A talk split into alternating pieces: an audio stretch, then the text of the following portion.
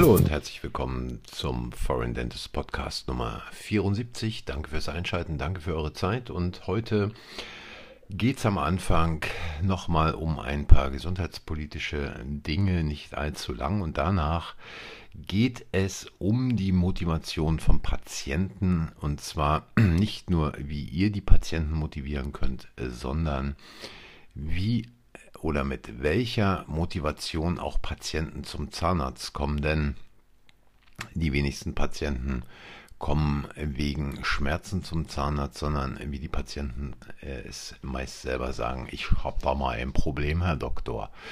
Aber dahinter steckt natürlich eine Motivation und wie diese Motivation auch verbunden ist mit dem, was ihr zum Thema Enneagramm gehört habt und wie ihr es verbinden könnt. Dazu später mehr. Ja, äh, zunächst mal gab es hier einen Artikel in meiner äh, Lieblingszahnärzte-Propaganda-Zeitschrift ZM Online, nämlich jeder neunte Arzt hat bereits ein Kaufangebot von einem Investor bekommen. Also 11,7 Prozent der niedergelassenen Ärzte haben ein Angebot schon mal erhalten von einem Investor und davon ist immerhin gut ein Drittel aufgeschlossen für eine Praxisübernahme durch Investoren. 8,5 Prozent haben das ihnen vorliegende Angebot angenommen und weitere 25,5 Prozent hätten dies getan, wenn die Konditionen gestimmt hätten. Ja, ähm, also diese Nachfragen, insbesondere bei Fachärzten in Facharztpraxen, werden wahrscheinlich zunehmen. Und auch die Geschichte, dass 25,5 Prozent das Angebot abgelehnt haben, weil die Konditionen nicht äh, entsprechend gestimmt haben, ist natürlich nur eine Frage der Zeit. Der Druck wächst und der Druck wächst jeden Tag. Ähm, nicht zuletzt auch dadurch, wenn man dann in einem anderen Artikel im gleichen Blatt liest, dass die Digitalisierung im Praxisalltag teuer, zeitraubend und fehleranfällig ist. Ja, zwischen 7.000 und 15.000 Euro pro Jahr geben Ärztinnen und Ärzte für die IT ihrer Praxis aus. Und ich meine, ich habe das schon häufiger erwähnt und äh, im Foreign Dentist kamen da schon einige Artikel zu diesem Thema. Man sollte nicht unterschätzen, was gerade diese bürokratischen Mehraufwände, die da seit Jahren wie Wellen über die Praxen rollen, wie die letztlich kleinere Praxen in die Knie zwingen, insbesondere natürlich Kassenpraxen, weil Kassenpraxen ganz andere Anforderungen zu erfüllen haben als Privatpraxen. Und äh, damit, da rede ich nicht nur von der Abrechnung, sondern da rede ich noch von ganz anderen Dingen und in der Privatpraxis ist es da noch deutlich einfacher, kann man noch viele Sachen umschiffen, die in Kassenzahnärztlichen Praxen absolut notwendig sind, wenn man denn nicht irgendwelchen Ärger mit der KZV haben will. Also auch hier ähm, ist es so, dass natürlich je größer die Praxis ist, also wenn ich jetzt von einem medizinischen äh, Versorgungszentrum rede, dann ist es natürlich einfach, dann habe ich dafür äh, 10 oder 15 Zahnärzte, eine Helferin, eine Mitarbeiterin, die sich um all diesen bürokratischen Kram kümmert. Und ähm, so wie ich es auch in England erlebt habe, in diesen ganzen Praxisketten, die es dort gibt, da gibt es dann eben die Area Managerin, die sich um die Dinge kümmert, während in kleineren Praxen, also ein, zwei, vielleicht drei Behandler, es dann auch eine Helferin machen muss, wenn man es nicht selber machen will und damit natürlich prozentual die Kosten wesentlich höher sind. Also auch hier kann man äh, sich einfach mal oder muss man sich auch zukünftig überlegen, wie man da weitermachen will und wie man weitermachen sollte. Und auch natürlich äh, solche Sprüche wie jetzt auf dem deutschen oder in Vorbereitung auf den deutschen Ärztetag in Essen äh, wo man davon redet, dass man etwas gegen Investoren betriebene medizinische Versorgungszentren unternehmen will, ist es alles nur Schall und Rauch. Äh, diese Typen interessiert es nicht wirklich. Sie müssen natürlich liefern, Sprüche liefern für ihre Ärzte und dann letztlich auch, in meinem zahnärztlichen Bereich ist es nicht anders, für Zahnärzte damit sie nicht doch irgendwann mal vom Hof gejagt werden. Ja, und ähm, das soll's eigentlich schon. Nee, Moment, eine Sache habe ich noch. Fehlverhalten von Ärztinnen und Ärzten ist weit verbreitet. Also ähm, diese, diese, dieser Schuldkomplex, der ja in Deutschland schon ewig läuft, soll also auch hier richtig schön am Leben erhalten werden, aber hier zu einem ganz anderen Thema. Nämlich, dass sich Ärztinnen und Zahnärzte und Ärzte und Zahnärztinnen ähm, Fehlverhalten. Da hat man also irgendwelche Leute befragt, irgendwelche Ärzte, Ärztinnen befragt. Und ähm, eine Ärztin aus der Psychiatrie hat zum Beispiel geschrieben, Chefärzte sollten eventuell bezüglich ihrer Eignung überprüft werden. Es finden sich auffallend viele narzisstische und manipulative Menschen in diesen Positionen. Das Fehlverhalten geht laut Umfrage vor allem von Männern 75 Prozent und deutlich seltener von Frauen 21 Prozent aus. Ja, ich glaube, es liegt auch daran, dass wahrscheinlich weniger Frauen Chefärzte sind als äh, Männer äh, Chefärzte sind. Ähm, und ich glaube, wir sind mittlerweile auch in einem gesellschaftlichen Stadium äh, angekommen, wo schon ein Blick eine Schneeflocke zum Schmelzen bringen kann. Und ähm, wenn man sich hier einfach mal anschaut, was sich die Befragten als Sanktion wünschen, dann geht es da von mündlicher Verwarnung über Meldung beim Vorgesetzten Arbeitgeber oder Personalabteilung, Gesprächs, Gespräch mit der Geschäftsführung, Einleitung eines Disziplinarverfahrens, Meldung bei der Ärztekammer oder Kündigung in diese Richtung. Äh, früher hat man zu dem Kollegen gesagt, du pass mal auf, mein Freund, so nicht mehr in Zukunft, ja. Ähm, wir wollen noch Freunde bleiben oder irgendetwas ähnliches, so je nachdem, wie es da so kam. Heute will man natürlich gleich melden, anscheißen, und am liebsten dann den anderen auch kündigen. Ich glaube, das zeigt eigentlich so ein bisschen ähm, den Zustand der Gesellschaft an. Und ähm, da ist es vielleicht auch zu spät, da noch umzusteuern. Aber wie dem auch sei, jetzt weiter geht's im Programm, nämlich mit den Motivationen von Patienten. Also was sind eigentlich Motivationen von Patienten, dass die in die Praxis kommen? Und äh, da habe ich mir mal so ein paar Sachen überlegt. Also zum einen kann es Geltung sein, ähm, dass die Patienten also ein Geltungsbedürfnis haben. Zum anderen äh, Sicherheit, ein Sicherheitsbedürfnis. Ähm, dann ist es auch so, dass einige Patienten natürlich auch Neugier quasi als Motivation haben oder aber die Anlehnung, also Anlehnung an Gruppen beispielsweise über Kontakt. Und letztlich ist es natürlich auch so, dass es damit äh, noch weitergehen kann, dass die Leute da auch ja, so die Motivation Liebe im Hintergrund haben, aber jetzt nicht Liebe zum Arzt, sondern die Liebe, Motivation oder die Liebe als Motivation im eigenen bekannten Familien- und Freundeskreis und natürlich auch eine gewisse Bequemlichkeit, die als Motivation äh, eine Rolle spielen kann, genauso die Gesundheit. Und wie kann man jetzt diese ganzen Geschichten, wenn man sich beispielsweise mit den Enneagrammtypen auskennt, verbinden?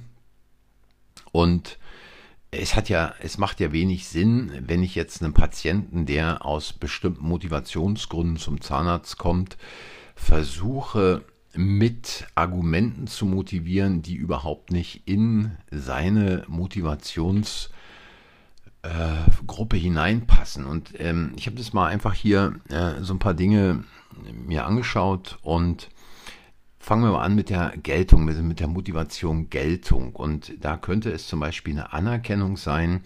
Also der Patient wünscht sich Anerkennung. Und das ist eigentlich so ähm, eine Sache für Persönlichkeitstyp 2 und 3. Genauso ähm, die Geltung über Neid, dass also andere neidisch sind auf jemanden oder dass der Patient selber ein gewisses Prestige hat, ein gewisses Image, wobei man diese beiden oder diese drei Dinge Anerkennung, Neid und Prestige als Image bezeichnen kann. Und da ist natürlich die drei, Persönlichkeitstyp Nummer drei, ganz vorn genauso Geltung über Ehrgeiz. Und da muss man natürlich wissen, was kann man dem Patienten entsprechend dann sagen, um seine Motivation sich behandeln zu lassen, einen bestimmten Therapieplan anzunehmen oder ähm, da mitzugehen bei einem bestimmten Behandlungsvorschlag. Zum Beispiel bei der Anerkennung wäre es so, dass man ihm sagen kann, tun Sie sich doch einfach mal was Gutes und entscheiden Sie sich für ein paar gute Implantate im Unterkiefer dort in Ihren Lücken. Ähm, so etwas beispielsweise, also dass er sich selber etwas Gutes tut, dass er sich selber anerkennt und hier auch nochmal nicht nur die drei, sondern auch die zwei. Äh, wer nochmal wissen will, warum, kann da nochmal reinhören. Persönlichkeitstyp Nummer zwei für drei beispielsweise, also für das Image, ähm, die Leute, die da gern auf Neid, auf Prestige, auf Bedeutung aus sind.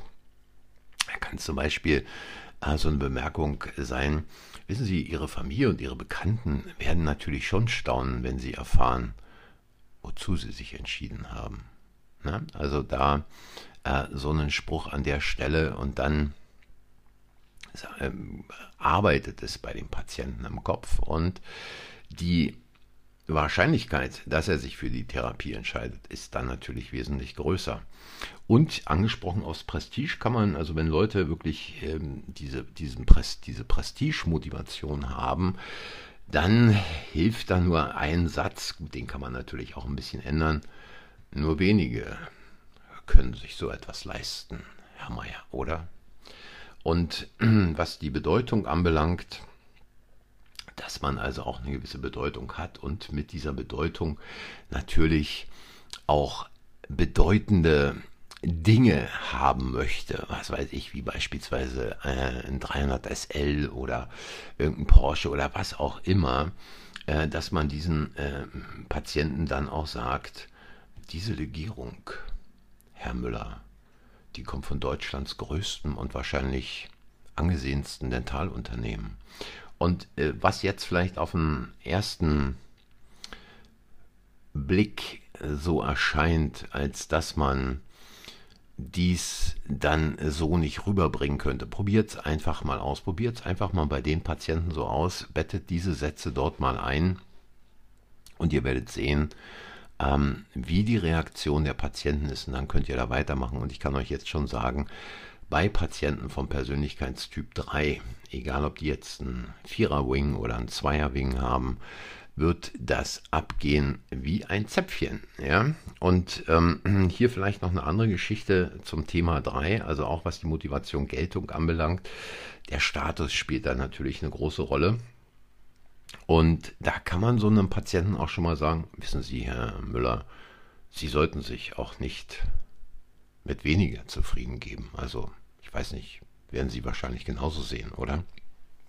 Und dann ähm, kann es natürlich hier äh, bei der Motivation Geltung auch um eine gewisse Macht gehen. Macht, ähm, erinnert sich der eine oder andere vielleicht noch, die Acht. Und äh, wenn es dann um Macht geht, wenn man da so ein Achter vor sich hat, dann kann man da auch durchaus mal als kleinen Satz einfügen, Wissen Sie, Herr Schmidt, wer sich heute durchsetzen will, der achtet auf seine Vitalität, oder? Und das ist, glaube ich, ein ganz starkes Argument auch für einen Achter. Genauso, Achter sind ja sehr wettbewerbsbezogen. Äh, dann äh, ihm zu sagen, Herr Schmidt, diesmal geht es um Sie. Und das ist doch wie eine Herausforderung, nicht? Ähm, also das haut bei den Patienten dann rein. Wer es noch nicht ausprobiert hat, der sollte es tun. Der wird merken, wie viel einfacher sich Patienten dann äh, quasi für den Therapieplan entscheiden. Beispielsweise, wenn es um Sicherheit geht. Sicherheit ist so eine Geschichte, die ist wichtig für die sechs, aber auch für die fünf. Ähm, und da ist es jetzt ähm, beispielsweise für die 6 immer die Frage nach dem Risiko. Ja? Und wenn man da 6 dann sagt, wissen Sie, Frau Müller, das Risiko bei diesem Eingriff ist statistisch minimal, also da können Sie nur alles richtig machen, dann beruhigt sowas auch ähm, entsprechend die Patientin, wenn sie dann diesen Persönlichkeitstyp 6 im Enneagramm hat, genauso was jetzt eine gewisse Stabilität und eine gewisse Dauerhaftigkeit der Behandlung anbelangt, was ja auch für Sechsen eine große Rolle spielt. Und da kann man dann beispielsweise, wenn die nach der Stabilität, nach der Sicherheit dieser Arbeit fragen, äh, dann auch sagen, wissen Sie, Frau Meier, ein Bruch dieser Versorgung ist nahezu ausgeschlossen. Äh, beziehungsweise auch was eine wichtige äh, Frage immer für die Leute ist, dass also vertraglich auch alles gut fixiert ist und dass man da nicht noch extra Kosten hat und so weiter und so weiter. Und auch hier als Spruch, wissen Sie, Herr Müller, die Bezahlung wird natürlich vertraglich fixiert und da haben Sie dann auch das Papier entsprechend in den Händen. Es scheinen jetzt kleine Dinge zu sein, wo der eine oder andere sagt, ja mein Gott, aber da kann man noch einen Patienten nicht mit überzeugen. Richtig, allein damit kann man den Patienten nicht überzeugen, weil wer aufmerksam bei den Persönlichkeitstypen ähm, im Enneagramm zugehört hat, der weiß, es gibt noch andere Dinge, aber das sind ganz, ganz wichtige entsprechende Schlüsselsätze, die dem Patienten quasi näher bringen. Ja, ich habe dich verstanden und ich weiß, wo, was dir wichtig ist, worauf es dir ankommt. Der Siebener, der immer ein bisschen neugierig ist, der was Neues haben will, der quasi ähm, der Jacks of all Trades ist, ähm, der, dem geht es auch um die Entdeckung und da ist zum Beispiel so ein Spruch, ähm, wissen Sie, Herr Meier, Ihre Kronen, die sind aus einer ganz speziellen Keramik. Die sind also aus einer Keramik, die äh, in Fachkreisen auch Zirkonoxid genannt wird. Und das ist eine Jahrhundertentdeckung. Also da wirklich haben sie was ganz Großes dann quasi von wissenschaftlicher Seite und auch dem praktischen Einsatz im Mund. Und gleiches gilt für die sieben, wenn es darum geht, zum Thema Spiel. Man spielt gern, die sieben spielt gern, probiert gern was aus. Und ähm, da kann man zum Beispiel einer sieben, wenn man einer sieben Teles eine Teleskoparbeit macht oder wenn man eine Teleskoparbeit empfehlen will, der sieben auch sagen, Sie werden absolut erstaunt sein, Frau Meier, wie spielend leicht sich diese Teleskopprothese in ihren Mund ein, aber auch wieder ausgliedern lässt, um sie dann natürlich entsprechend gut zu säubern. Und äh, gerade was, ich habe jetzt hier noch nicht zur 5 gesagt, die 5, ähm, die hinter Fakten her ist, die schon auch sich, die sich für Forschung interessiert, ähm, der kann man so einen Spruch bringen, beispielsweise wie Herr Müller, wenn Sie diese Therapie wählen, dann kann ich Ihnen sagen, das ist eine Geschichte, wo die Forschung hier ein Tor in die Zukunft aufgestoßen hat. Also ihr könnt diese Sätze wirklich nehmen. Ihr müsst halt ein bisschen aufpassen, wer sitzt mir da gegenüber, was ist es für ein Persönlichkeitstyp und dann funktionieren diese Dinge auch einwandfrei. Hier vielleicht noch was zur 2. Die 2, die gern hilft, aber die auch gern quasi dann den Gegenwert, die Hilfe haben will. Und da äh, zum Thema, ich habe es gesagt, als Motivation, Anlehnung oder Kontakt. Ähm, da könnte man dann beispielsweise äh, so einen Satz bringen.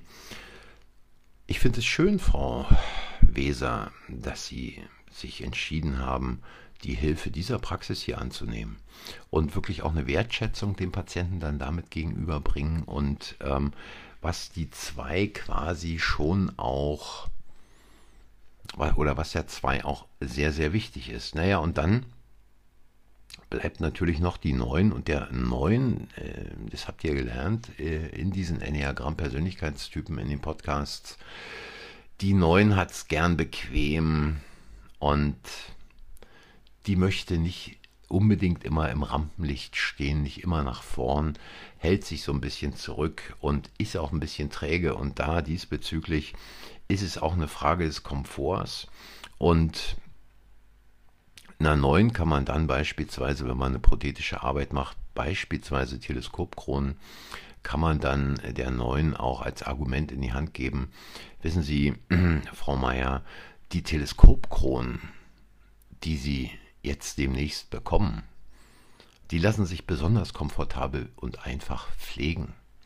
Und wie gesagt, es scheint auf den ersten Blick, ja mein Gott, ist so ein einfacher Satz, ja, aber genau diese einfachen Sätze sind es, die man da anbringen kann und was quasi die Motivation des Patienten deutlich, deutlich, deutlich erhöht, um sich für diese Behandlung zu entscheiden. Genauso, wenn die Neuen, die so ein bisschen träge auch sind, dann kann man ihnen sagen, wissen Sie, Frau Schmidt, also das Bestellsystem hier in dieser Praxis, entlastet sie absolut von Terminnot, von Termindruck und wird alles quasi für sie erledigen.